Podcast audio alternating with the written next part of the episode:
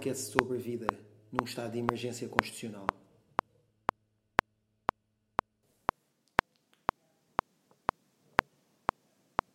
Estou de pé, com os braços caídos, a barriga para a frente e os pés enterrados na areia quente da praia. A pele, com o sal do mar já seco, a sentir o calor que me cobre as pernas, a barriga, os ombros, as costas, a cara. Estou blazing. É a única coisa que consigo pensar. Há uma brisa ligeira que me passa entre os dedos e que me faz tremer. Sou medrosa, tenho ansiedades.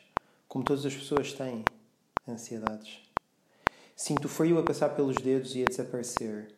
E lembro-me de Joe, da mão de Joe. E penso nele, na cara dele com o cabelo para trás, com o peito molhado, naquela fotografia que me enviou em cima de uma rocha nas ilhas, depois de dar um mergulho. Penso nele e tenho, tenho ansiedade. E é bom. Tem qualquer coisa de bom. Porque é um sentimento e os sentimentos fazem-nos sentir vivos, fortes, invencíveis. Mas também nos fazem sentir frágeis, inseguros. Senti-me assim quando saí do carro uh, da última vez que nos vimos, invencível.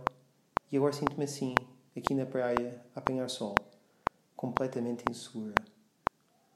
Laura Mulvey diz que o paradoxo central do cinema é a coexistência necessária e essencial entre o movimento e a quietude, dois antagonismos que estão sempre em tensão. Se eu sou cinema, ou se a vida é cinema, então eu sou isso, um antagonismo gigantesco. Neste momento desejo muito Joe e tenho muito medo. Estou de pé com a água do mar pelos joelhos, pronta para matear para dentro de uma onda e sentir o impacto do frio da água na pele. Penso, se o frio que me passou pela mão trouxe uma memória de Joe, o que fará o mar? Mas eu sou cinema.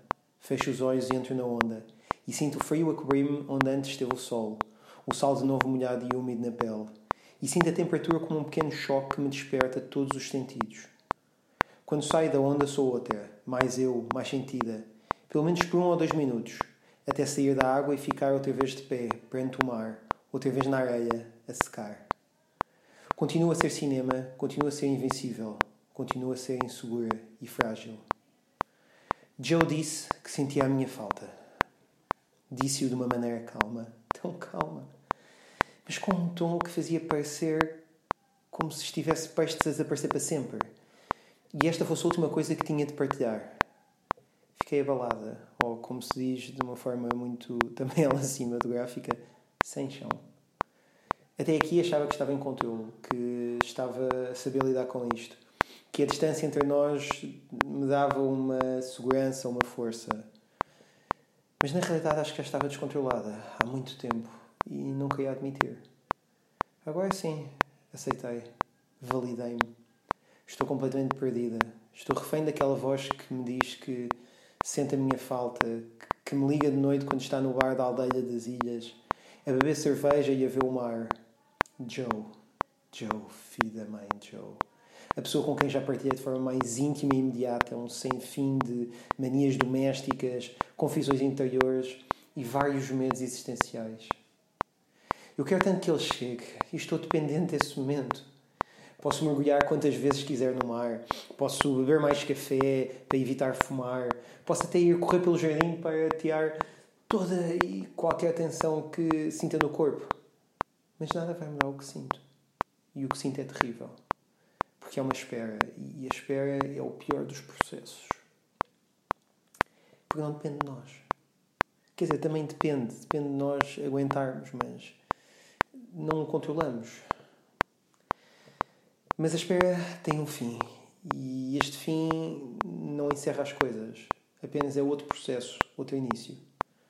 Joe e eu somos inevitáveis agora.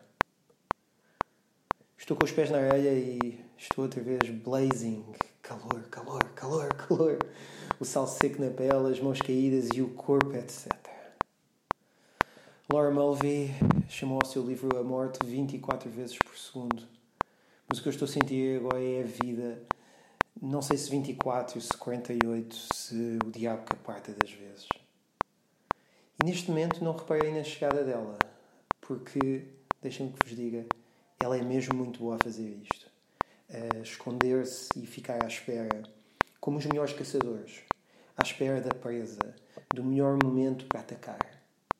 Antes de me virar, ela já me apanhou.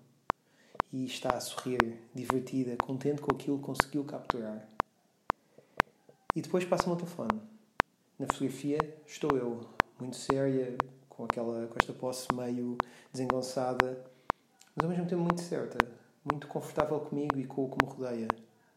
O cabelo cai-me ligeiramente pelo eixo esquerdo, o que dá um, uma aura de mistério, de introspeção, uma quietude por fora, um movimento por dentro. Cinema. Peço a Margarida para mandar a imagem. Depois, à noite, vou mandá-la a Joe, dizendo apenas e só: a arder.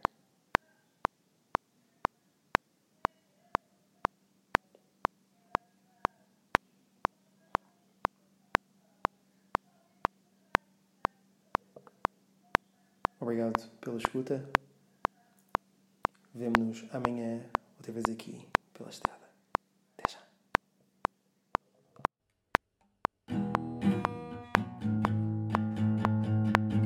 Pela Estrada é um podcast escrito, gravado, produzido e tocado por dos Crespeiros durante a pandemia do Covid-19.